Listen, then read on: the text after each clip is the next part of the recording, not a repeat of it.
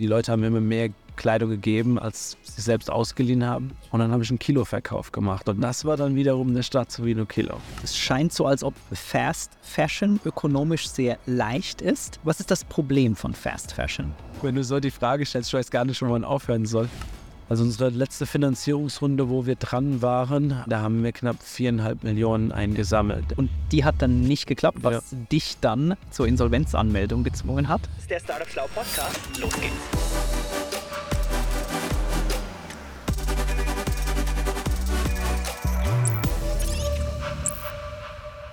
So, liebe Leute, ich bin heute in Wiesbaden. Man hört's schon. Es fahren Autos und Motorräder direkt an uns vorbei an der Moritzstraße. Und neben mir sitzt der liebe Robin Balser von Vino Kino. Ganz herzlich willkommen, lieber Robin. Dankeschön. Danke, dass ich hier sein darf, Marc. Mega schön, dass du die Zeit nimmst. Ja, war geil. Und wir so ein bisschen in deine unternehmerische Geschichte eintauchen. Wir haben gerade Mittag gegessen zusammen. Ja. Ähm, und das war schon, das war schon sau spannend und inspirierend. Wir hoffen, äh, an dieser Interessanz direkt anzuknüpfen und ja. weiterzumachen. Vielleicht, Robin, für alle, die dich noch nicht kennen, mhm. erzähl doch mal kurz, wer bist du? Hallo zusammen, also ich bin der Robin, ich bin Gründer von Vino Kilo. Vino Kilo ist Europas ähm, ja, größtes Pop-up-Event für Vintage und Secondhand-Kleidung. Wir organisieren Events von zwei bis vier Tage, wo wir in einer Wohlfühlatmosphäre ähm, zwischen Foodtrucks, zwischen leckerem Vino, zwischen Musik, ähm, ja, Vintage- und Secondhand-Kleidung zum Kilopreis verkaufen. Daher auch der Name? Vino Kilo, genau. Sehr gut. Was ist vielleicht abgesehen von deinem jetzigen Business etwas, was man unbedingt sonst noch über dich wissen muss?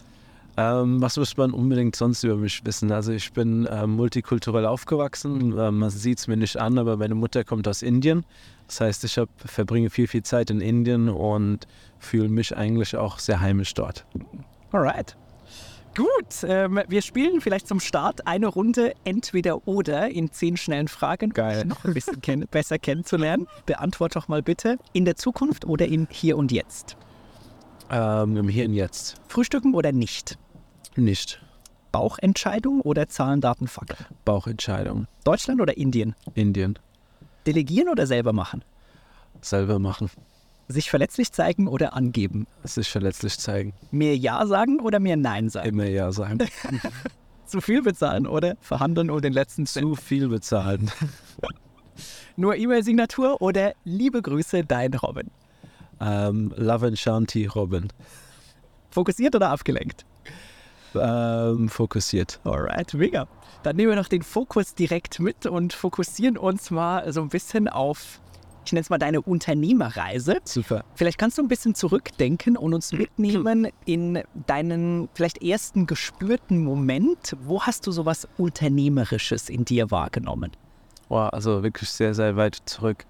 Generell, glaube ich, habe ich das sehr, sehr früh in meinem Kindesalter schon mitgenommen. Ähm, wir haben bei uns im Garten einen riesen Walnussbaum. Mhm. Und ähm, also wir riesig groß. Ja. Also alle Nachbarn äh, beschimpfen uns dauernd wegen diesem Walnussbaum.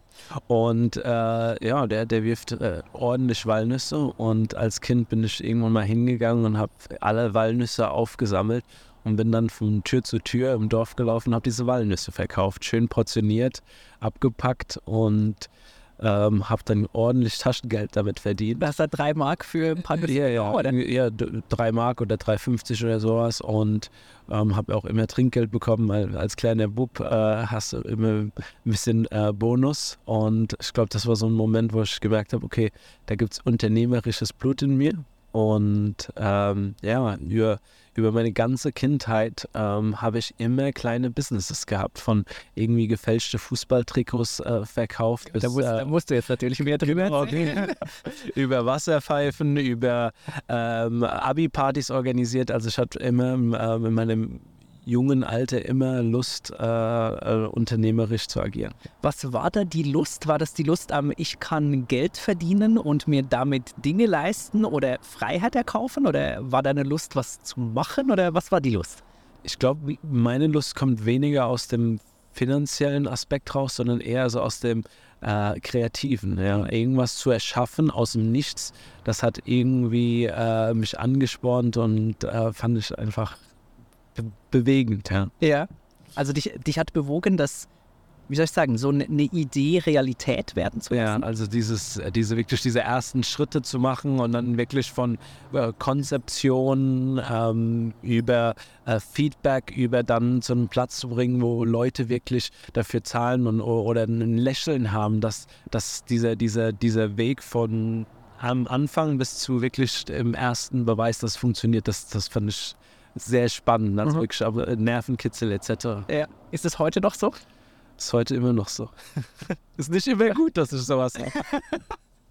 Und ja. hast du das damals alleine gemacht oder gab es da schon Leute, mit denen du dich da verbunden hast, weil es dir ein Anliegen, ich weiß nicht, war, immer zusammen mit anderen Leuten was zu kreieren? Sowohl als auch. Also ich muss sagen, ich habe viele unternehmerische Sachen zusammen mit meinem Bruder gemacht, ähm, ähm, der 18 Monate jünger ist als ich. Und wir haben, wenn es um Nüsse verkaufen ging oder wenn wir ähm, irgendwie Wein, äh, Wein verkauft haben oder wenn wir ähm, irgendwie Fußballtrikots aus dem Ausland reingeschmuggelt haben nach Deutschland, um die zu verkaufen. Wir haben das immer zusammen gemacht und war schon cool.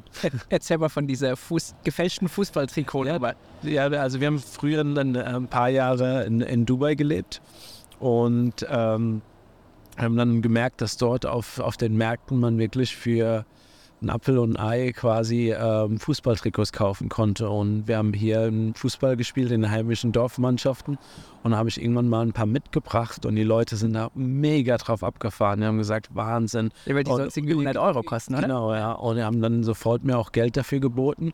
Und dann bin ich halt hingegangen. Und dann natürlich, genau. ah. Ich habe dann meine Eltern natürlich nichts davon erzählt und habe dann immer, anstatt meine Kleidung äh, nach Dubai zu bringen oder hinten und zurück, habe ich dann meinen ganzen Koffer einfach voller Fußballtrikots mitgebracht. Und die wiegen ja nichts. Und dann habe ich dann immer so um die 50 Fußballtrikots mitgebracht und hatte die nach zwei Tagen verkauft. Du bist aber nicht extra nach Dubai geflogen. Das, nicht, nee, nee, das nicht. Nee, nee, also das, ja, soweit nicht. Aber wie gesagt, dadurch, dass ich immer mit meinem mit meinem Vater bei Lufthansa gearbeitet, mit seinem Kontingent immer geflogen bin und war, war sein Sohn in dem Sinne, konnte ich immer diese Trikots mitnehmen. Ja, geil. Du hast ja offensichtlich schon früh eine Textilaffinität, ja. zu was du auch heute machst, aber in der Zwischenzeit ist auch ordentlich was mit Studium und Co. passiert. Nimm uns da mal mit, was, was hat dich da bewogen zu studieren? Was hast du da gemacht? Und muss sagen, ich wollte nie richtig studieren. Ja, aber dadurch, dass ich aus indischem Haushalt so ein bisschen mitkomme, da, äh, da kriegt man so in die Wiege gelegt, ja. Das war die Maßgabe. Genau, ja, PhD, Ingenieur oder Business, also das war auch bei uns so ein bisschen Maßgabe und dann habe ich ähm, gegen äh, meine Entrepreneurial Intentions irgendwo gesagt, okay, ich, ich muss jetzt studieren. Und Aber du wolltest eigentlich gar nicht in na, die Uni, sondern selbst weiter lustige Dinge umsetzen. Ja, also das war immer, also ich wollte immer selbst was machen. Ja. Aber Mama hat gesagt, nee. Nee. Okay. Und äh, wie hat sie in Englisch gesagt, there's two things in life I want from you and that's kids and a PhD. ich gesagt, all right. I start with a PhD. Ja. Und äh, habe dann, ähm, hab dann studiert und habe äh, relativ früh gemerkt, dass das nicht so mein Ding ist. Ja, Was hast du studiert? Ich habe ähm, International Business studiert in Groningen und äh, mein Wunsch war immer, ein Entrepreneurial Studium zu finden, also ein Startup, Startup-Studium. Aber zu der Zeit gab es das einfach nicht. Ja. ja. Und ähm, es gab so ein paar Bücher, aber die meisten Leute haben wirklich über das ganze Startup-Mindset einfach nur die, äh, ja, drauf geschaut und gesagt, okay, was ist das eigentlich? Ja. ja. Und, ähm, und deswegen war es schwer, äh, sowas zu finden und habe dann während dem Studium immer auch äh, Startup-like Programme gesucht, habe mich für Techstars damals beworben, wurde auch angenommen, ähm, aber bin dann letztendlich in meinem Year Abroad bin ich nach Estland gegangen und habe dann für Startup Wise Guys, den Accelerator, gearbeitet ähm, habe dann wirklich mit der, mit der ganzen Baltic Tech Mafia da gesessen, die alle mega geile Businesses gebaut haben. Und da habe ich so ein bisschen ähm, ja, die ersten Experiences in der Tech- also oder Startup-Welt Welt gemacht. Genau. Ja. Magst du dich noch so an zwei, drei Momente erinnern, wo du irgendwie so das Gefühl hattest, okay, das will ich auch, das habe ich jetzt gefunden? Man muss sagen, ich habe auch in NS dann eigentlich den Moment ge gehabt, wo ich gesagt habe, okay, ich will mein eigenes Unternehmen gründen. Und dieser Moment war ähm, aber nicht so ein klassischer Startup-Moment, sondern es war ähm, mehr so ein Moment, dass ich abends mal an der Bar war und äh, da gab es so einen Kleiderflohmarkt Und da hatte jemand zu mir gesagt, hey, du, äh, also er hatte eine wunderschöne Jacke an und ich wollte die unbedingt haben. Und dann habe ich die damals getauscht. Ja, und das war so ein. Gegen was? Ja, gegen einen, Drink und meine Mütze und ähm, eine Jacke nee, gegen genau, einen Drink und die Mütze. Sehr genau. Und der hat, der hat die ein, war einfach super cool. Der hat, der hat mir angezogen, hat gesagt, du siehst so cool damit aus, give me that, give me this. Und dann und und, und gegen kein Geld wert. Und so hatte hat habe ich so eine erste Inspiration bekommen und auch gesagt, okay, ich will eigentlich etwas mit Kleidung machen, ich will etwas mit Säkulärem machen mhm. und, ähm, und ich will da eine Zukunft bauen, ja. Und war das der Start von Vino Kilo damals schon oder war das so eine erste Idee, die genau. nachher wieder. Genau, also es war nicht der Start direkt von Vino Kilo, aber ähm, von meinem ersten Unternehmen. Und ich wollte damals eine App bauen zum Tauschen und Teilen von Kleidung. Mhm. und wir haben damals ähm, haben auch einen Tauschladen eröffnet in der Stadt von Groningen.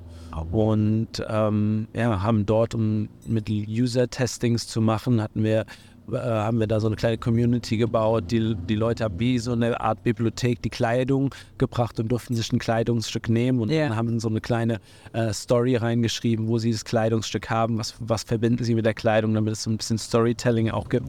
Und ähm, ja, das lief äh, sehr, sehr gut. Und äh, irgendwann hat der Vermieter gesagt, okay, ähm, er muss uns jetzt rausschmeißen, weil er das Haus verkauft hat. Und dann habe ich damals mit den vier, fünf Tonnen, die ich an Kleidung gesammelt hatte, weil die Leute haben immer mehr Kleidung gegeben, als sie selbst ausgeliehen haben. Und dann habe ich einen Kiloverkauf gemacht. Und das war dann wiederum eine Stadt zu Vino Kilo.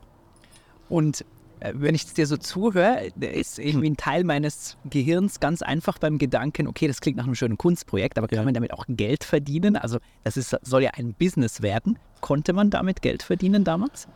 Ähm, mit, mit, mit, meiner ersten Idee, äh, bin, ich würde sagen, äh, man, man, kann damit Geld verdienen. Also ich war ein bisschen hippie, muss man sagen. Wir hatten so ein Pay-as-you-feel-Modell damals. Pay-as-you-feel-Modell, ja, genau. Was, was, haben die Leute gefühlt? Ja, genau. Die haben dann einfach, wenn die äh, in diesen äh, Kleidungsbibliothek reingekommen sind, haben die ein bisschen Geld da gelassen. Ähm, ja, das, also das habe hab ich damals gemacht und ich war ganz auf ganz vielen Pitch-Veranstaltungen. Ja.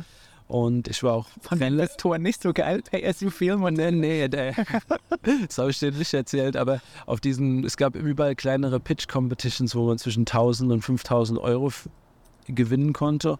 Und ich glaube, in einem Jahr habe ich 14 Stück gewonnen. Ja. 14 Pitches gewonnen? Ja, und also ersten Platz gemacht oder zweiten, ja.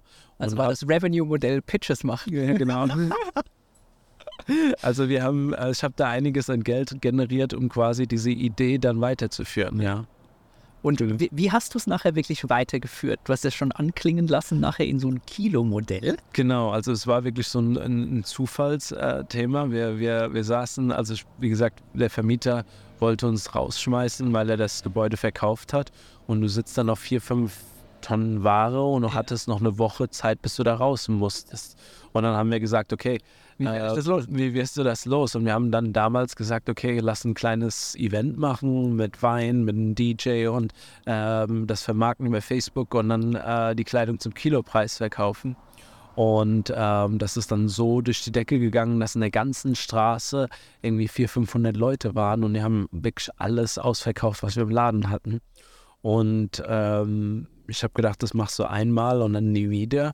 Und dann haben Leute von, von hier aus Mainz mir geschrieben und gesagt, hey, äh, bring diese Idee mal nach Mainz, äh, das wird ja auch voll gut abgehen. Und ähm, dann haben wir die Idee nach Mainz gebracht und haben dann da in so einer Studentenbutze auch so ein Event gemacht. Und, Wann äh, war das ungefähr zeitlich? 2015 im November, Dezember. Und ähm, das ist wiederum komplett durch die Decke gegangen. Und dann ähm, 2016 hatte ich, äh, also einen Monat später haben mir wieder Leute gesagt, mach das wieder. Und dann haben wir nochmal so eine Veranstaltung gemacht. Und, ähm, und dann war so ein Moment, wo ich gesagt habe, okay, jetzt, jetzt das kannst du auch größer machen, weil ähm, es war irgendwie ein Grad, ähm, es hat so ein bisschen Schneeriesel draußen gewesen, also wirklich eklig. Und es gab eine Schlange von eineinhalb Stunden.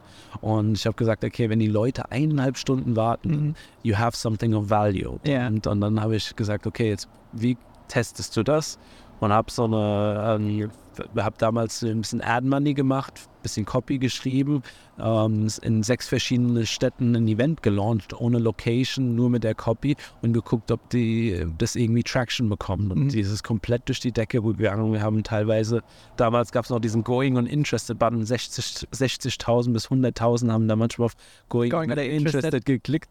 Und dann kannte ich das so ein bisschen reverse engineeren. Ne? Einfach sagen, okay, jetzt hast du so eine Critical Mass, um zu sagen, ähm, ähm, äh, Critical Mass, um zu sagen, okay, jetzt, jetzt äh, besuch, besorgst du eine Location, besorgst du Team, guckst du, wo die Kleidung herkommt, all diese ganzen Thematik, um dann so ein Event zu organisieren. Das heißt, erst ja sehr smart die Nachfrage getestet und da nicht nur, äh, nicht nur Statement oder nicht nur Gefühle reingeholt, sondern effektive, okay, I'm interested. Also ja, ja. da, da gab es da gab's signifikante äh, Stimmen, okay, da habe ich wirklich Bock drauf. Ja. Und nachher erst in die Organisation rein. Genau, ja. Und, und so haben wir das damals gemacht. Und dann und muss sagen, es war dann auch die ersten vier, vier Jahre fast ein Selbstläufer. Also wir haben immer nur äh, plus minus fünf Prozent rechnen können, halt von der Excel-Spreadsheet, ähm, wie viele Leute kommen zu den Events und haben dann immer nur, sind immer nur ins Risiko gegangen, ähm, wenn wir wussten, dass wir so und so viel Profit machen und haben dann ein, ein cooles ähm, Unternehmen aufgebaut.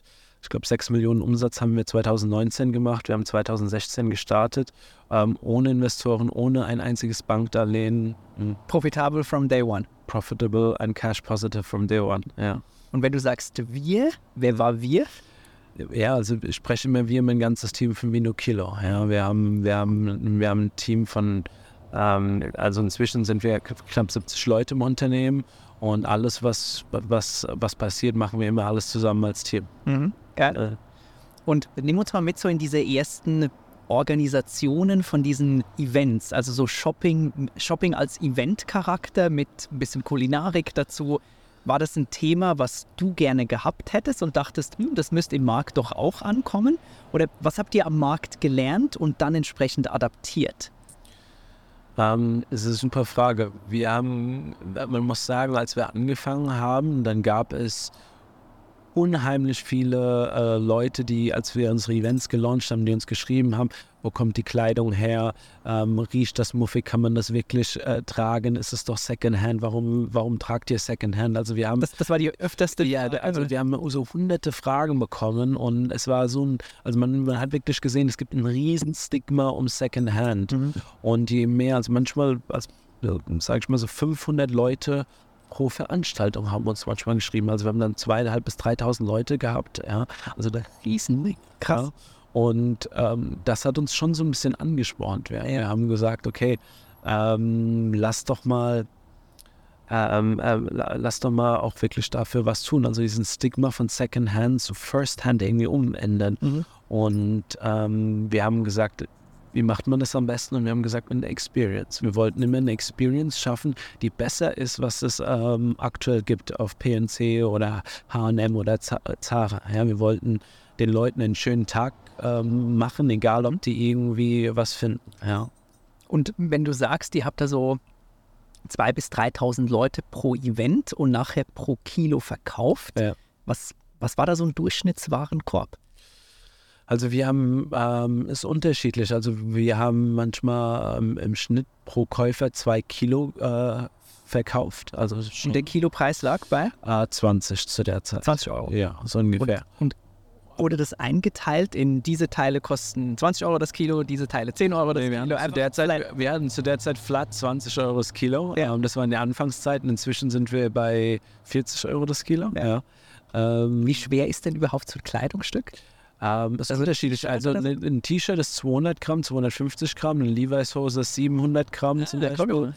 Ähm, Deine Mütze? Meine Mütze ist nicht mehr 100 Gramm. Ja. Also das ist genau, also es ist immer unterschiedlich, aber wir haben gesagt, okay, wir wollen den, den, den, den äh, Kunden, den User wirklich die, diese Decision Power geben. Ja, der kann entscheiden, heute kau ähm, kaufe ich was Schweres oder was Leichtes. Ja, und wenn ich was Schweres kaufen will, dann bezahle ich mehr dafür. Mhm.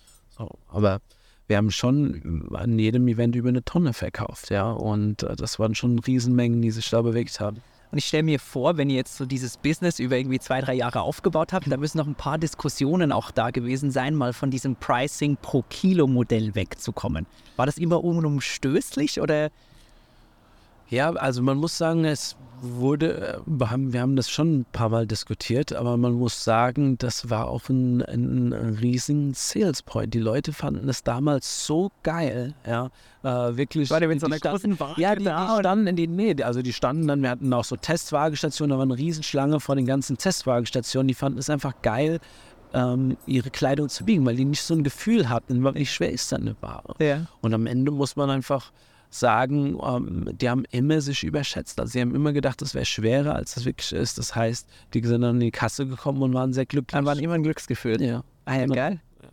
Wo habt ihr die Ware damals herbekommen oder damals und heute herbekommen? Also was, was sind Zubringer für eure Secondhand Also? Genau, wir, ähm, ich habe früher sie, viel auf Flohmärkten selbst äh, verkauft und auch Kleidung, zu sortiert, und Kleidung sortiert. Und irgendwann habe ich einen Partner kennengelernt, mit dem ich äh, selbst Kleidung sortiert hat, der gesagt hat, hey, du hast so ein Fashion-Kenntnis, zeig mir mal, wie man Vintage sortiert. Und haben wir bei Recyclern ganz normale Kleidung gekauft damals und haben diese nach Kategorien sortiert und sind, haben die dann auf ein Event gebracht, haben die Top 20, 30 Prozent ähm, immer wieder aufs nächste Event gebracht und immer neue Kategorien getestet. Ja. Und so hat sich das so ein bisschen selbst entwickelt. Und heute arbeiten wir europaweit mit 13, 14 Recyclern zusammen, die ähm, für die Kleidung für uns aufbereiten. Ja. Wie ist so die Wertschöpfung eines Recyclers? Wenn ich jetzt, keine Ahnung, ich habe aus welchen Gründen auch immer keine Lust mehr auf diesen Pulli, Ja. dann habe ich den bis anhin in so einen Sack und dann in diese Kleidersammlungsboxen rein. Ist das ein Recycler oder? Genau, das ist also, es gibt, ähm, es gibt Charities, es gibt äh, kommerzielle Recycler. Wir arbeiten mit kommerziellen Recyclern dabei, die, ähm, die quasi ein, ein, ein Platz sind, wo Leute, die das Problem Kleidung loswerden wollen, die Kleidung dann dort reinschmeißen. Ähm, diese kommerziellen Recycler, die sortieren das und verkaufen das weiter. Das kann zu Putzlappen weiterverarbeitet werden. Das wird manchmal nach Südostasien weiterverkauft. Ähm, und wir sitzen quasi an diesen Schnittstellen, füttern die, die, die Leute, die wir dort haben, mit Daten und die sortieren nach unseren Kriterien die Kleidung wieder raus. Und dann habt ihr einen Tonnenpreis. Äh, Wir haben einen Kilopreis oder manchmal einen Stückpreis ähm, und wir haben in verschiedenen Ländern verschiedene Partner, weil in verschiedenen Ländern wir verschiedene Art der Kleidung rausgeschmissen. Und so was zum Beispiel? Ja, zum Beispiel, ähm, das ist ein gutes Beispiel. Natürlich in Amerika, Aha. wo, was nur 3% etwa von uns macht, gibt es natürlich viel Denim und Flanell. Ähm, dann gibt es viel Seide in Italien. Ja. Also es gibt jede, jedes andere Land hat so seine. Spezialität. Um es ein bisschen versuchen, in Zahlen zu fassen. Ich nehme an, du hast vorhin gesagt, heute verkauft ihr das Kilo für um die 40 Euro. Ja. Ich schätze, ihr kauft es dann für irgendwie 10, 15 ein. Ähm, und die Recycler, die das an euch verkaufen, kriegen ihre Ware for free. Die, die kriegen ihre Ware for free. Okay. Ja, aber man muss, Das heißt, die leben dann so von den 15 Euro für, für dieses Kilo. naja, man muss, muss überlegen, hat wir nehmen- Transport, Logistik. Ja, wir nehmen nicht mal ein halbes Prozent von ihrem Gesamtwarenstand weg, sondern die leben Nicht mal ein halbes Prozent. Ja, wir, wir, also wir, wir sind, die Vintage-Ware, die wir aufkaufen, ist ein Beiprodukt von, von der Sortierung, die die machen. Die leben von der, Interessant. die leben davon, die, die, also die, die, die gesamte Kleidung, wie gesagt, in andere Wertschöpfungsarten zu packen und diese weiter zu verkaufen. Ja. andere Sortierung. Und da ist dann immer so ein halbes Prozent bis ein Prozent. Das ist dann die Ware, die Vino Kilo zum Beispiel aufkauft oder raussortieren lässt. Ja. Und Was ja sehr arbeitsam ist. ist super, aber es ist alles hand, handmade, alles 100% äh, Secondhand. Ähm, den, den Kilopreis, den wir aufrufen mit 40, der ist wirklich hart an der Grenze. Ja. Es ist hundertmal billiger, Kleidung in, äh, in Kleidung in China oder Indien produzieren zu lassen und dann in Massen hier rüber zu schiffen, als Kleidung ähm, aus dem System äh, wieder zurückzuholen. Ja, das ist, das ist leider so. Wie schaffst du es trotzdem, ein besseres System zu kreieren, wenn die Ökonomie so sehr leider in favor für Neuproduktion ist? Ja, für Fast Fashion. Ähm, es ist nicht ganz einfach. Also man muss viel über die Marke kommen, über den Brand, über Education. Also wir gehen wirklich sehr, sehr viel raus und, und nicht nur die Leuten einfach das mitzugeben, zu sagen, okay, Secondhand ist the new First Hand, sondern wir gehen wirklich raus und sagen, hey, wir müssen an vielen ähm, Sales Points einfach sein und wirklich eine Alternative ähm, mit Secondhand äh, zu First-Hand Fashion kreieren. Mhm.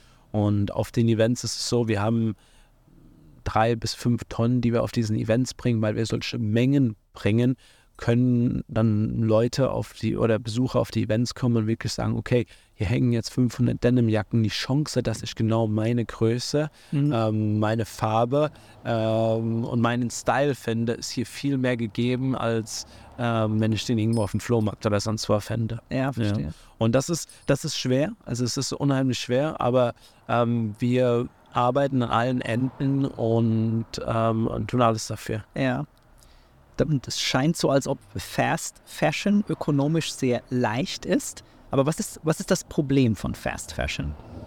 Ja, ich weiß gar nicht, also wenn du so die Frage stellst, ich weiß gar nicht, wo man aufhören soll, ähm, das zu beantworten. Ähm, erstmal, das Wort Fast Fashion ist eigentlich, zeigt schon das Problem. Die, die Fashion wird produziert saisonal. Man kann sie nur ein, ein paar Wochen, ein paar Monate tragen. A, weil die, Produ äh, weil die Qualität nicht so gut ist. Ähm, B, weil ähm, nach ein paar Wochen oder Monaten das schon wieder aus, aus vom Trend ist. Das heißt, man geht hin und sagt, okay, ähm, ich trage das zwei, dreimal und dann schmeiße ich es wieder weg. Mhm. Ja? Das heißt, diese Produ äh, man muss sich das vorstellen, jedes, jede Jeans braucht zum Beispiel 8000 Liter um äh, Wasser, um in der Herstellung ähm, verschlingt Unmengen an Ressourcen in der Produktion. Und dann wird es, kommt es hier nach Deutschland über Schiffe, über Flugverkehr, über all, all mögliche Transportwege.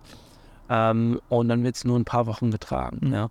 Und das ist so eine absurde Absurdität, ja, die keinesgleichen sucht. Man sagt auch oft, dass nach Ölkleidung so eins der schlimmsten Umweltverschmutzsünden dieser Welt ist.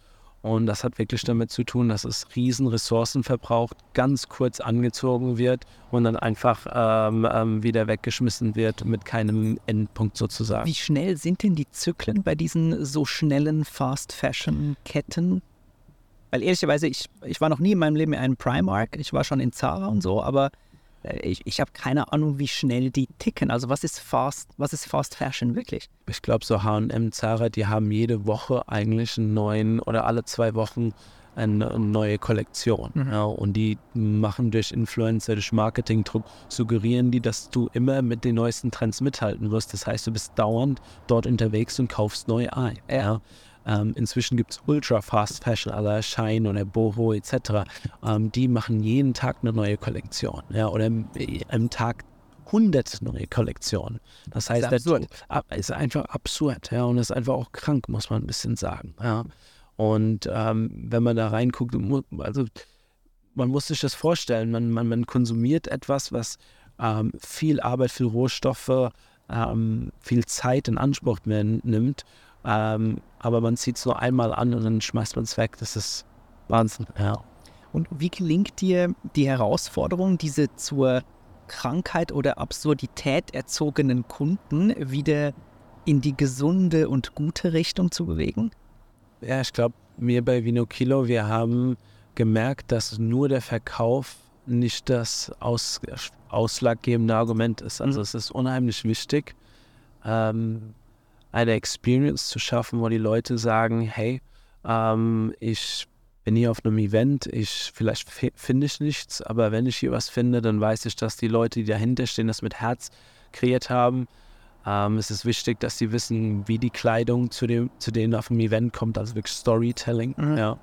Ähm, Aufklärung, ähm, was Fast Fashion ist, ähm, warum es so schlimm für die Umwelt ist ähm, und auch denen zu sagen, dass die Kleidung, die wir verkaufen, weil es einfach in den 60er, 70er, 80er, 90er produziert wurde, einfach so einen hohen Qualitätsstandard ja, hat. Das ist wirklich so. Ja, das ist wirklich so, dass, dass die das kaufen können und die können das noch ihren Kindern geben und deren Kindern geben, ja, ähm, ähm, wenn sie es bei uns kaufen.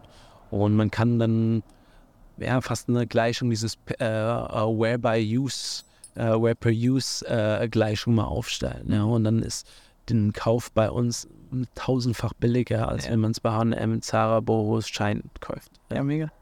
Ihr habt ja ordentlich eine, eine Erfolgsstory hingelegt mit äh, nach irgendwie drei Jahren über sechs Millionen Umsatz. Was würdest du sagen, habt ihr neben diesem, dieser, dieser Customer Experience, Event Shopping, was habt ihr intern mega gut und einfach richtig gemacht, dass das so funktioniert hat?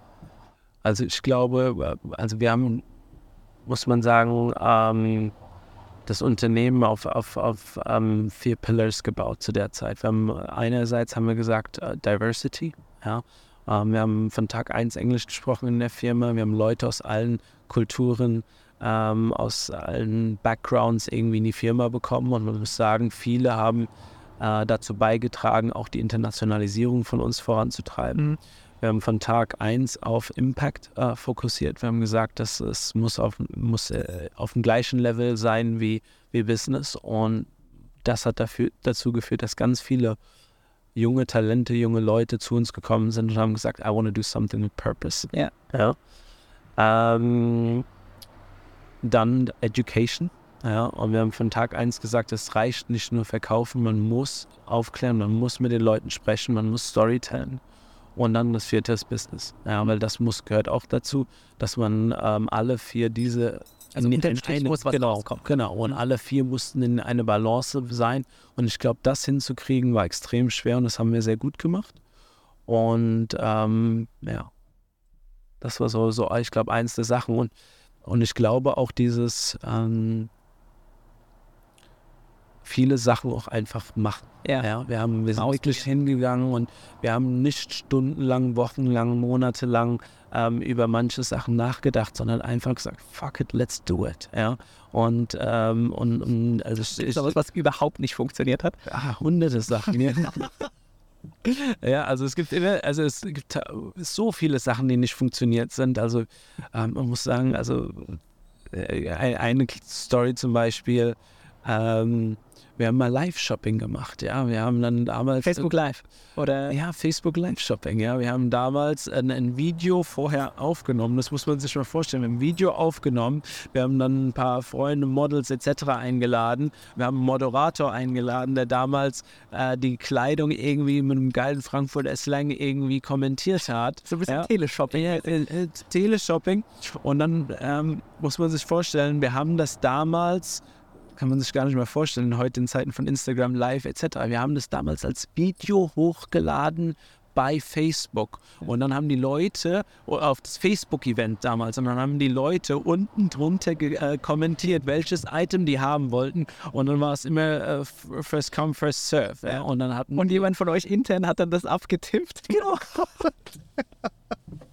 Hey, aber wir haben immer so zwischen 2.000 und 5.000 Umsatz ja, pro Event, ja. ja. Aber das war halt so manual, alles da gesessen, ja. so viel Arbeit vorher. Oh Mann. Okay. Ja. Und nachher, ähm, erzähl mal, wie, wie hat Corona euer Geschäft beeinflusst? Ich muss sagen, also wir haben 2019, wie gesagt, haben wir ein super Bombenjahr gehabt. Ja. Und ähm, und ich als Gründer habe gesagt, okay, ich gehe jetzt, ähm, oder wir als Team, let's, let's go all in. Ja, also all in heißt, hieß für uns, wir wollten einen Sprung von, Sprung von 6 Millionen Umsatz auf zwischen 15 und 20 Millionen machen. Ja. So. Ähm, wie, wie, hättet ihr das stemmen wollen oder was war der Plan, das zu erreichen? Man, man muss sagen, der, der Plan war, der Plan war, wir haben, wir sind im, im, von Oktober auf November 2019 von drei auf sechs Events gegangen. Ja. Und haben gesagt, okay, lass mal im November das ausprobieren und gucken, was das umsatztechnisch bei uns macht. Und dann haben, lief es so gut im November, dass wir gesagt haben, okay, wenn es im November ein Monat klappt, lass das durch das ganze, ganze Jahr 2020 äh, 20 machen. Wir haben dann Ware eingekauft, wir haben äh, Vans gekauft, wir haben ähm, Equipment geholt, ähm, wir sind überall in die Vollen gegangen, Team geheiert und haben dann ähm, ähm, Januar schon, ähm, das haben wir nur die Hälfte der, also es gibt ja nur die Hälfte der Wochen im Januar, haben wir schon 400.000, 500.000 Umsatz gemacht und dann haben wir im Februar irgendwie knapp 900.000 Umsatz gemacht und irgendwie 250.000 Gewinn und dann haben wir gesagt, okay, Februar, Januar ist normalerweise Shit-Monate für uns. Also das war Verlust 20? Das war 2020. Dann haben wir gesagt, okay, Plan, Plan is working. Und wir haben dann 120 Events live gehabt und gelauncht gehabt etc. Und die meisten waren sofort ausverkauft. Also wir haben dann Tickets damals für zwischen 3 und 6 Euro verkauft. Und selbst die, die Achso, es gab dann noch Entry-Tickets Entry weil, weil die Demand so hoch war zu der Zeit. Ah, geil. Ja. Und äh, wir hatten da Events in, in Rom äh, mit irgendwie 2000 Leute, die irgendwie 5 Euro bezahlt haben, um da hinzukommen. Ja.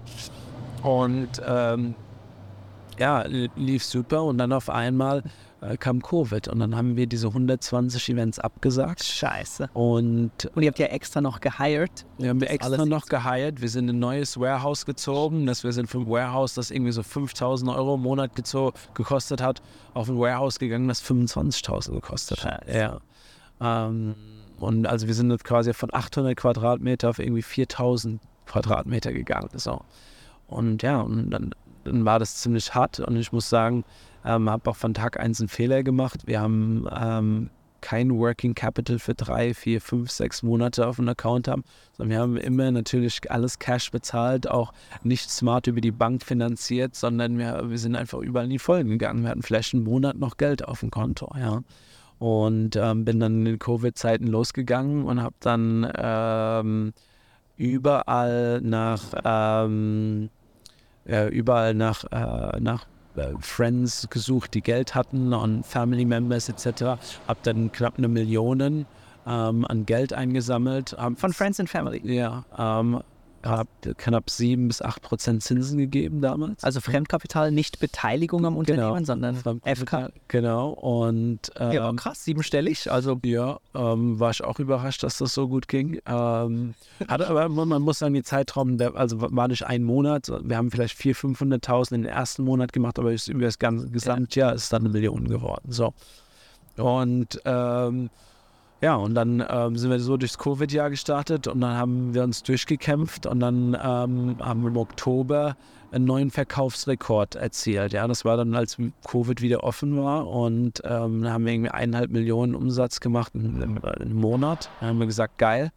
Ähm, Aber das war dann schon wieder mit einem physischen Event oder ihr habt zwischendurch online verkauft? Oder wie, wie habt ihr das, wie habt ihr das Geld verdient während Corona? Nee, wir haben also in der ganzen Covid-Zeit ähm, haben wir immer mal wieder Sachen ausgetestet. Wir haben ein bisschen Online-Store gemacht, aber dann im Oktober war ja wieder offen. Wir haben Ja. zwei, drei Monate aufgemacht und in den zwei Na, Monaten, richtig reingehauen. in den zwei Monaten, wo wir dann offen waren, äh, dann lief es so brutalst gut. Ich kann ich es dir nicht sagen. Ja. Es war alles, was wir angefasst haben, es ist ein Selbstläufer gewesen. Ja. Und äh, dann habe ich äh, vielleicht noch den schlimmeren Fehler gemacht. Ich habe dann einfach zu mir gesagt, okay, ähm, wir haben jetzt so viel Verlust über dieses Jahr reingefahren. Jetzt probierst du das komplette Verlust 20, äh, 2021 wieder reinzuholen. Ich habe nicht an eine zweite Welle geglaubt. Ja. Und ähm, bin dann natürlich voll auf die Nase gefallen. Ja. Also wir haben ähm, zwar ein bisschen mehr Working Capital auf dem Konto gehabt, aber ähm, wir haben nochmal investiert ja, im Oktober 2021, äh, 2020. Ja. Und, ähm, und dann 21 war noch schlimmer und ähm, ja, wir haben 21 nur gekämpft. Ähm, wirklich alle Tricks und Sachen gemacht, die man sich vorstellen kann. Ähm, natürlich online ein bisschen äh, gepusht. Ähm, wir haben da auch eine Partnerschaft mit About You gehabt und haben halt gehofft, dass wir darüber äh, viel ähm, Absatz machen. Ähm, ja. Was, was war ein Trick, der besonders gut funktioniert hat? Oder, Oder, der, dem, der der Firma, der dem Unternehmen besonders viel gebracht hat? Naja, was heißt ein Trick? Also ähm, ist natürlich ein riskanter Trick. Und, äh, ähm, aber äh, natürlich, wir haben manchmal verkauft und haben die Umsatzsteuern geschoben. Ja, das war eine ganz normale Sache, die wir machen mussten zu der Zeit. Ja. Ähm, äh, weil, weil das war dann Liquidität, die wir gebraucht haben. Ja. Ja. du bist halt hingegangen, hast geguckt, welches Land ist gerade offen. Okay, Spanien ist gerade offen, dann sind wir nach Spanien gegangen, keine Strategie, kein Nichts, kein Warehouse, gar nichts. Wir sind hingegangen, sechs, sieben, acht Events gemacht, überall 80 Also Stunden LKW voll mit Kleider hingefahren. Genau, Team, Team dort äh, irgendwo untergebracht in Airbnb, äh, mal ein Lager irgendwie angemietet für eins, zwei Monate, bis dann Spanien auch zugegangen ist und einfach äh, das so verkauft, wo wir konnten. Ja. Und es hat tatsächlich auch viel, viel funktioniert zu der. Zeit, ja, muss man dann sagen. Ja, ähm, und dann haben wir diese Liquidität benutzt, um einfach ähm, am, am Leben zu bleiben. Ja. Ja, Wie viele Leute hattet ihr damals auf der Payroll? ich würde sagen 100. 100 Leute. Ja. ja. Ja. Und 21 habt ihr mit, mit wie viel abgeschlossen, plus minus?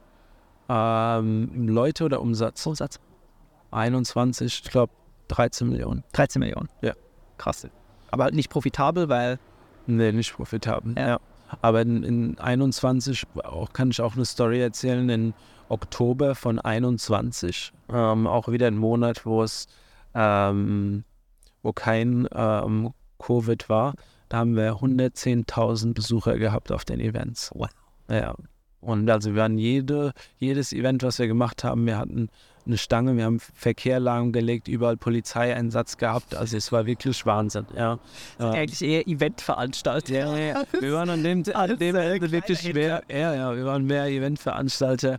Ähm, ja, also, aber es war, war, war einfach so ein extremes Wechselbad der Gefühle. Ähm, äh, Firefighting nonstop ja, für zwei Jahre, ja. Erzähl mal, wie ging die Geschichte weiter? Vielleicht noch eine, eine kleine Sache, ja. wenn ich die noch erzählen darf. Ähm, eine, oder eine Sache, die ich auch nochmal erwähnen möchte oder erzählen möchte, ist, dass einfach ähm, wir in der kompletten Covid-Zeit keinen Fahrplan bekommen haben. Ja, das hat natürlich keiner bekommen. Aber bei uns war es so, wir haben viele Leute gehabt, die aus ähm, Kriegsregionen ähm, geflüchtet sind und bei uns gearbeitet haben. Und viele hätten auch ihren Aufenthalt verloren. Mhm. Ja, ähm, wenn wir, ähm, wenn wir nicht mehr mit denen gearbeitet haben. Das heißt, wir mussten auch viele People First Decisions machen ja. in der Covid-Zeit und es war nicht immer einfach. Also Economics Second? Ja, Economics Second, ja. Und, ähm, und man muss sagen, wir sind auch aus fast allen Hilfen rausgeflogen, weil das, ähm, wie die Regierung damals äh, diese Bazooka oder wie man, man das nennt, aufgebaut hat, das hat Startups nicht geholfen. Mhm. Ja, und, und, und ähm, deswegen war das auch extrem brutal für uns. Ja. Ähm, genau, und dann auf deine Frage zu kommen, wie sind wir rausgegangen? Wir sind ähm, aus Covid-Zeiten rausgekommen und haben dann ähm, eine Finanzierungsrunde probiert zusammenzukriegen, waren zweimal vor Notartermin mit sehr bekannten, auch Deutschland bekannten oder international bekannten Investoren. Und aus verschiedensten Gründen ähm, hat es dann nicht geklappt. Ähm, ähm, extern sowie intern, ja, mehr extern. Und haben dann ähm, 23 Insolvenz angemeldet. Ja, ähm, Insolvenz in Eigenverwaltung. Und haben, ähm, ja, wie kam das? Also ich habe ähm, ein, zwei Monate schon drüber nachgedacht ähm, man muss, muss sich so ein bisschen so vorstellen, wenn man so Mission, äh, Mission getrieben ist wie ich, ähm, ist dieses konstante Liquiditätsfighting, dieses mhm. konstante immer nur auf drei Wochen, fünf Wochen, ein Monat, zwei Monate denken, ist komplett ähm, gegen ähm, das, was man wirklich tun will für die Umwelt und für die Leute. Ja. Und ähm, es war extrem schwer, sich in den Spiegel zu schauen und, und man immer Business First Decisions zu machen, ein Liquidity First, Finance First, Money First Decisions. Ja. Du hast dich einfach sehr oft eklig gefühlt, ja, wirklich eklig. Und ähm, eklig, weil du musstest Mitarbeiter gehen lassen oder was? Alles von Mitarbeiter gehen lassen, ähm, die ich sehr geliebt habe, auch, ähm, auch sehr mein Herz geschlossen habe, aber auch einfach, weil du du konntest nicht dein Authentic Self sein. Ja, dein Authentic Self ist irgendwo zu sagen, okay, ich will einen Impact machen, ich will äh, Millionen von Leuten eine Alternative mit Second Hand geben. Aber was machst du den ganzen Tag? Den ganzen Tag machst du nur Short-Term Liquidity Fights, Geld holen. Alles ist nur da, um wirklich ähm, ähm, Business Decisions zu machen ja. in dem Sinn. Und, ähm, und da waren diese vier Pillars, die irgendwo zu unserem Aufstieg geführt haben, die waren nicht da. Und das macht einen extrem unglücklich. Ja, verstehe. Und, ähm, und ich habe zu mir selbst gesagt, okay, ich habe aktuell keine Chance, kurzfristig so viel Geld reinzubekommen, dass ich wieder dahin komme, dass ich äh, irgendwie, äh, dass wir auf diesen Four Pillars stehen. Was hättest du gebraucht damals? Also unsere letzte Finanzierungsrunde, wo wir dran waren, ähm, wir haben Termsheets etc. unterschrieben, ähm, da haben wir knapp viereinhalb Millionen eingesammelt. Ja, die ges gesamte Finanzierungsrunde wären so fünfeinhalb bis sechs gewesen. Ja. ja. Und die hat dann nicht geklappt aus internen und externen Gründen, was ja. dich dann äh, zur Insolvenzanmeldung gezwungen hat. Ja, also es war dann, es war auch diese Zeit Winter is Coming, ja, wo ganz viele, äh, wo es ein bisschen auch ein Stockmarket zusammengefallen ist. Ähm, die, die Leute, mit denen wir zusammengearbeitet haben, auch für die Finanzierungsrunde, also die Investoren, die haben auch gesagt, okay, wir wollen erstmal unsere existing uh, Companies refinanzieren. Ja. Ähm, und dann war das Climate sehr, sehr schlecht und dann habe ich gemerkt, ich bin so weit weg wieder, äh, mich selbst zu sein, Impact zu machen, dass ich gesagt habe, okay, jetzt möchte ich äh, einen, Cut, ich möchte ähm, Full Stop und die Chancen nutzen, die das System mir gibt. Ja. Und, ähm, und habe dann auch für eine Zukunft von Minokilo gesagt, ich gehe in die Eigenverwaltung. Ja. War das, so paradox es klingen mag, vielleicht auch eine Befreiung? Das ist eine Befreiung. In den ersten in den Monaten bevor man in diese Eigenverwaltung kommt, nicht. Ja, das war brutal hart. Wir haben Pläne vorlegen müssen, Liquiditätsmanagement etc. Das war überhaupt nicht.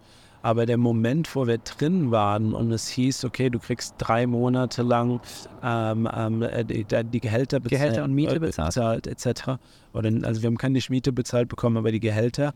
Ähm, das war dann schon eine Befreiung, ja, weil du hast ähm, das erste Mal so das Gefühl gehabt, okay, du kannst jetzt wirklich langfristiger denken. Ja. ja von deinem Horizont ist von zwei Wochen genau, auf, ja. auf, zwei, drei Monate, mhm. vier Monate gegangen. Ja. So. Und das war etwas, wo ich gesagt habe, okay, wow. Ja, das, das, das war im ersten Moment wirklich schön, muss man sagen. Beschreib mal, wie fühlt sich so eine Insolvenz in Eigenregie oder in Eigenverantwortung an? Was, was macht da ein Gründer? Was kann er noch machen? Was darf er nicht mehr machen? Ähm, und mit welchen Gefühlen gingst du da ähm, zum Start dieser dann Insolvenz in deine eigene Firma? Oh, das sind jetzt viele Fragen. Was soll ich zuerst beantworten? Wie du magst. ähm, also ich fange erstmal, weil ich ein Gefühlsmensch bin, mit meinem Gefühl an. Ähm, ich habe vorab hat man ähm, ich würde sagen, nicht Angst. Also ich, Angst habe ich eigentlich nie. Ähm, aber ähm, man fühlt sich irgendwie machtlos, weil man dann in den Händen ist von den, den, ähm, den, den Leuten, die das Verfahren für dich machen, sei es Sachbearbeiter, sei es ähm, ähm, Sachverwalter. Ähm, ähm, und die, man, also in denen, deren Händen begibt man sich und man, man, zwar ist das Eigenverwaltung, aber man hat Leute an der Hand, die einen da durchführen. Ja. ja? Und also das, sie führen, du ja, wirst geführt. Ja, ich würde schon sagen, dass die auf jeden Fall mich da durchgeführt haben. Ja. ja. Und, ähm, und dieses Gefühl ist schon ähm, ähm, konfliktig. Ja. ja ähm, irgendwie, aber, es, aber wie gesagt, da sind, es ist ein Wechselbad. Man hat das Gefühl, dass es ähm, dass man auf was hinarbeitet, mhm. ähm, auf ein Ufer, das wirklich einen Neustart bedeutet. Und man, man geht abends ins Bett in den Spiegel und schaut, okay, why am I doing this? Ähm, um in der Zukunft wieder dahin zu kommen, was einen erfüllt, ähm, was äh, die, die Leute in, im Team erfüllt, mhm. was eine Zukunft für äh, vielleicht für Millionen von Leuten bedeutet. So. Ja. Und, und, und mit diesen Gedanken geht man Tag ein, Tag aus. Mhm. Ähm, aber es ist immer äh, hin und her gerissen. Ähm, mhm. ist auch, ja, Privatleben ist secondary, 100 Prozent, ja, zu jeder Zeit. Ähm, genau. Und ähm, noch eine Frage war von dir. Eine Frage, die mir jetzt gerade beim Zuhören einfällt, ist, was hat dich in diesem Prozess am meisten überrascht? Ähm, also im Volksmund Insolvenz ist so das Gefühl, okay, Pleite, Schluss, Ende, sofort tot alles. Dabei beginnt ein neuer Rahmen. Ja. Also das. Äh, was, was war überraschend in diesem neuen Rahmen für dich? Also überraschend, das sage ich auch, glaube ich, für alle Zuhörer, ist, wie viele Möglichkeiten man hat. Ja. Also es ist absolut der Wahnsinn, ähm, wie wenig ich vorher wusste und wie blöd ich mich zwischendurch gefühlt habe. Erzähl mal.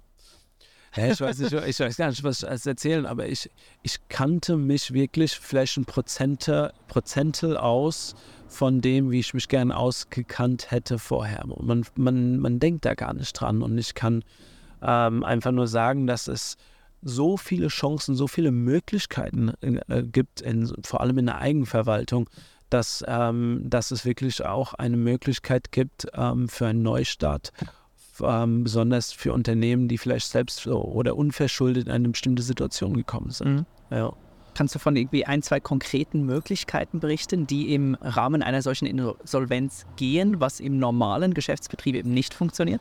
Also, ähm, wie gesagt, ich bin ja, kein Anwalt in dem Sinne, aber was zum Beispiel ähm, eine Möglichkeit ist, wenn man in ein langjähriges Mietverhältnis oder ein langjähriges Leasingverhältnis oder sowas gekommen ist, wo man nicht rauskommen kann, ähm, obwohl man den Service vielleicht gar nicht mehr benutzt, obwohl man ähm, auch den Dialog benutzt hat, jeden Weg wirklich probiert hat, um aus diesem Vertragsverhältnis rauszukommen. Dann hat man die Chance, in so einem Prozess aus diesem Vertragsverhältnis rauszukommen.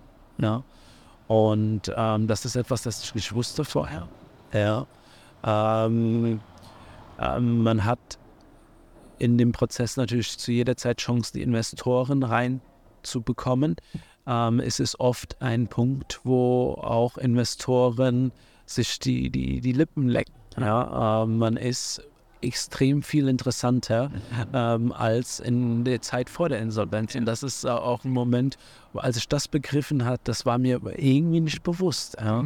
Und ähm, genau, es ist äh, also es ist, man kann extrem viel steuern und organisieren. Ja. Wo steht ihr heute oder was ist heute jetzt Phase ich weiß nicht, wann habt ihr äh, Insolvenz angemeldet? Wir haben Insolvenz im März angemeldet. Okay, das heißt, ihr seid jetzt draußen? Genau, wir sind diese Woche wahrscheinlich draußen. Ich kriege, ich kriege, ich kriege ähm, heute, morgen oder übermorgen den Beschluss. Ja. ja, genau. Und erstens, wie fühlt sich das an? Zweitens, wie geht es weiter? Man, man fühlt sich leichter. Ja, zu 100 Prozent. Ja, das, äh, jeden Tag geht es mir ein Prozentel besser. Mhm. Ich bin auch, äh, und das bin einfach ich, ich bin auch schon direkt am Reflektieren und ich würde auch viele Sachen anders machen. Ja, wenn ich, also ich würde, wenn ich nochmal in eine Eigenverwaltung gehen würde, ich würde auf jeden Fall äh, jemand reinholen, der, ähm, der ein Experte ist mhm. und wirklich den als CEO vielleicht äh, ein Stück weit das Unternehmen in dieser Phase führt. Ähm, aber ja, generell geht es mir jeden Tag ein Stück besser. Und ich sehe das auch als extremes Privileg und auch als eine absolute Chance, mhm. ähm, Vino Kilo ähm, dahin zu führen, wo die Vision mal ursprünglich war. Mhm.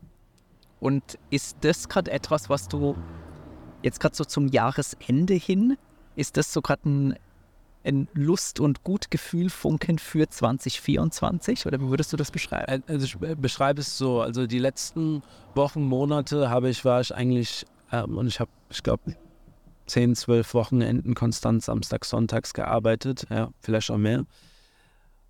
Und war immer müde. Ich war also auch, mal hat meine Eltern mir gesagt, okay, mach mal einen Rest-Day oder zwei, drei, aber ich bin eigentlich konstant müde, drei, vier Monate gewesen ähm, und natürlich auch keinen Urlaub längere Zeit etc. genommen.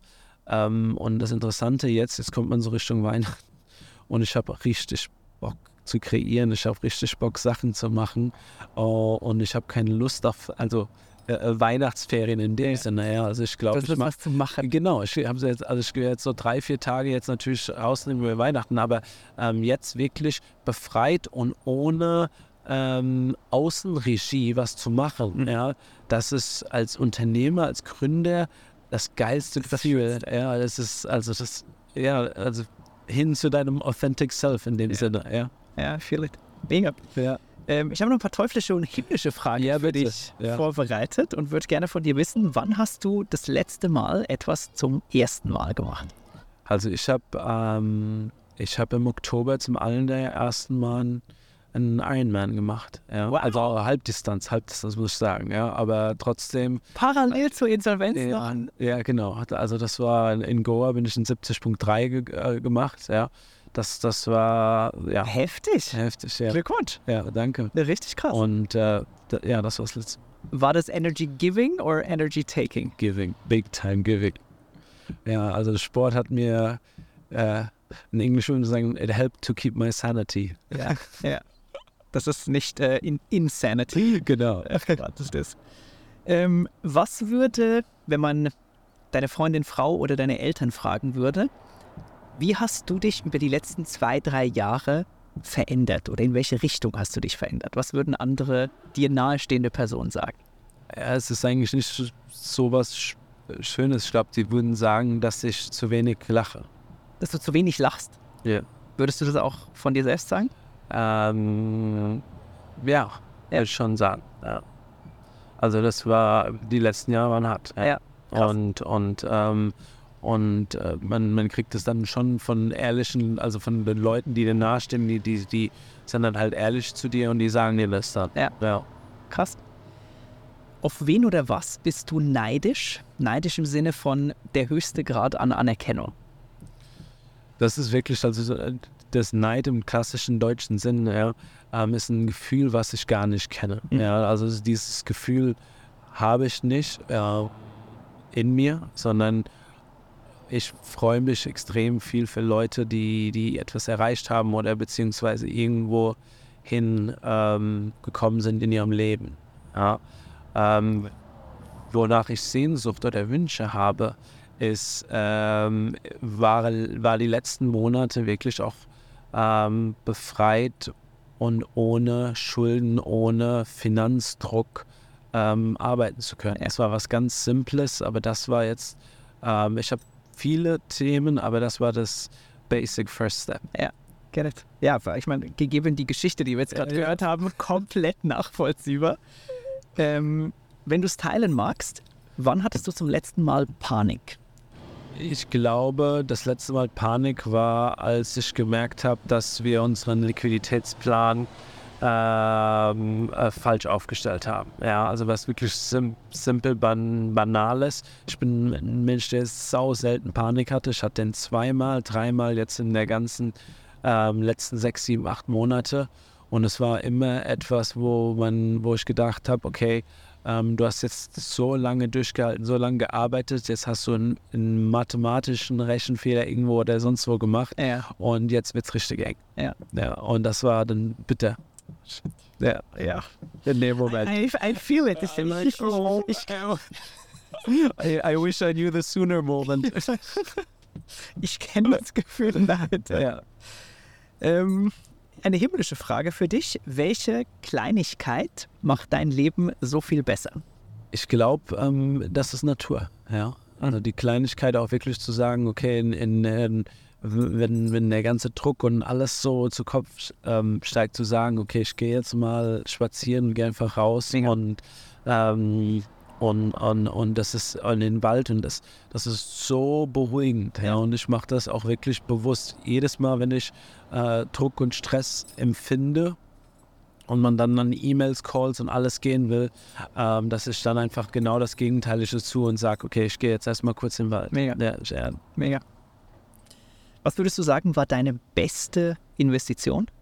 Ich glaube, ich, ähm, die Investition, die ich getätigt habe für das äh, Hochzeitsgeschenk von meinem Bruder und seiner Frau, ähm, die, haben, ja, die haben ähm, ihre Creative Agency in Indien gegründet, How Are You Feeling Studio.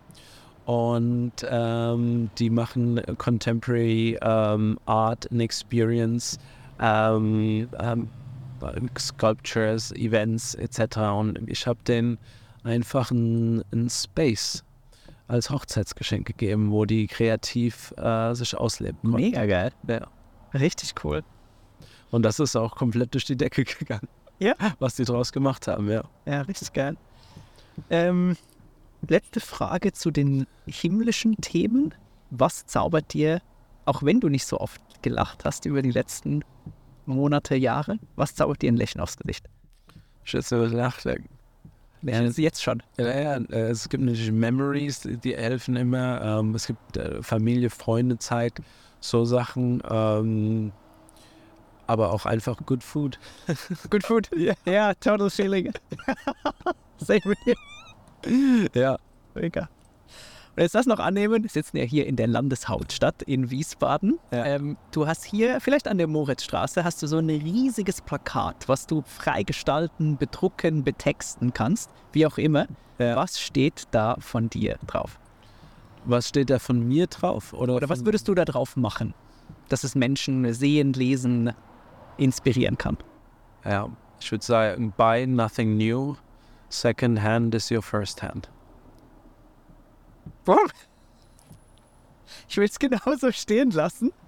Lieber Robin, das war ein mega ehrliches, mega gutes Gespräch mit dir. Das hat mir richtig, richtig Spaß gemacht. Cool. Ähm, vielen, vielen Dank, dass du das auch so ja, offen und äh, sehr nahe berührend äh, geteilt hast. Gut. Ganz erfrischend, hat mir mega, mega Laune gemacht. Wenn es auch euch gefallen hat, ähm, lasst mir bitte ein Like hier, kommentiert gerne und wer weiß, vielleicht sehen wir uns bald wieder in der nächsten Folge vom Startup Schlau Podcast. Bis dahin, Servus.